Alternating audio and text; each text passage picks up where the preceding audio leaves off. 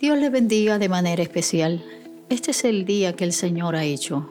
Nos alegraremos y gozaremos en su presencia. Continuamos reflexionando sobre las conversaciones privadas de Jesús, esas enseñanzas que se reciben no desde la predicación, sino desde la conversación. En el capítulo anterior estuvimos reflexionando sobre Lucas capítulo 7 versículos 36 al 50. Nos concentramos en la primera parte de la historia, Allí se cuenta que un fariseo llamado Simón invitó a Jesús a comer en su casa. Jesús aceptó la invitación y se sentó a la mesa. Y se habla de una mujer de mala fama que vivía en aquel pueblo y que cuando supo que Jesús estaba comiendo en casa de Simón, toma un frasco de perfume muy fino y fue a verlo. Allí entra y se arrodilla detrás de Cristo y tanto lloraba que sus lágrimas caían sobre los pies del Señor. Secó los pies con sus propios cabellos, se los besó y les puso el perfume que llevaba. Cuando Simón vio lo que ocurría, dijo, si de veras este hombre fuera profeta, sabría que lo está tocando una mujer de mala reputación. Es entonces que Jesús le dice, Simón, tengo algo que decirte. Y él le contesta, te escucho, maestro. Jesús aceptó la extraordinaria demostración de la mujer y al hacerlo, confirmó el criterio de ella en cuanto a quién era él. Él es él era la presencia de Dios misma manifestada en medio de su pueblo. Por otro lado, Simón no fue capaz de verlo, o quizás no lo podía aceptar. Así que entonces Jesús se vuelve hacia él y obviamente hacia todo el grupo con él para explicarle sus acciones. La frase, una cosa tengo que decirte, es un modismo típico en Oriente Medio que sirve de introducción a un discurso tajante y directo que posiblemente el interlocutor preferiría quizás no tener que escuchar. En ese momento Jesús cuenta una breve parábola. Dos hombres le debían dinero a alguien. Uno de ellos le debía 500 monedas de plata y el otro 50.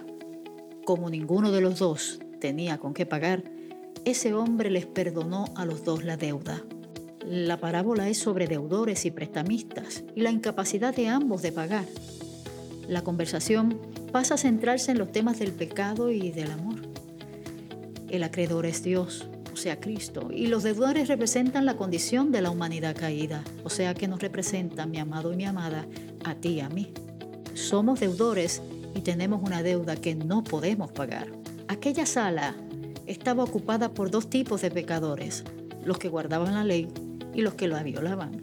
El acreedor perdonó a ambos gratuitamente. ¿Estaba Jesús realmente perdonando a Simón por su falta de hospitalidad? Pues miren, mi amado, sí. Y podemos ver que Jesús construye la parábola con delicadeza, pero también con mucho atrevimiento.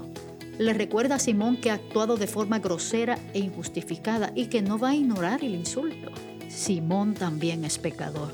También se afirma de alguna manera que los pecados de Simón, en cierto modo, son menores que los de la mujer, ella debe 500 y Simón únicamente 50.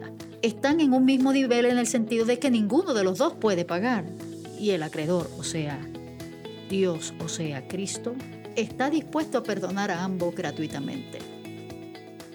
Es interesante porque en el relato se pasa de las deudas a las respuestas de los deudores ante la gracia, o sea, la cancelación de la deuda. Mientras Simón quiere centrarse en los pecados de la mujer, Jesús pone su enfoque en la respuesta de agradecimiento de esta mujer que ha aceptado el perdón gratuito. ¿Qué opinas tú? le dijo el Señor. ¿Cuál de los dos estará más agradecido con ese hombre? Y Simón le contesta, el que le debía más.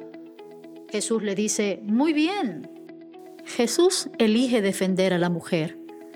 El versículo 44 comienza diciendo, luego Jesús miró a la mujer y le dijo a Simón, lo vuelvo a repetir. Luego Jesús miró a la mujer y le dijo a Simón, el que tiene oídos para oír, que oiga.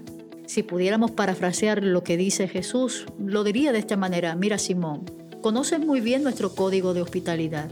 No tengo que explicarte tus obligaciones hacia mi persona. Me has llamado maestro.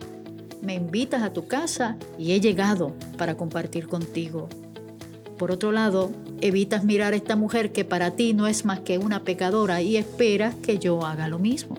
Pero no te das cuenta, Simón, de que ella está tratando de compensar tus errores como anfitrión. Y si tengo que evitar a los pecadores, pienso que me veré obligado a evitarte a ti también.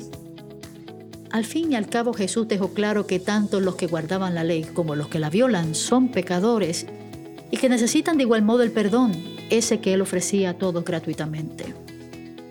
Es hermoso porque la mujer no pronuncia una sola palabra, pero Jesús elogia el poder de su fe.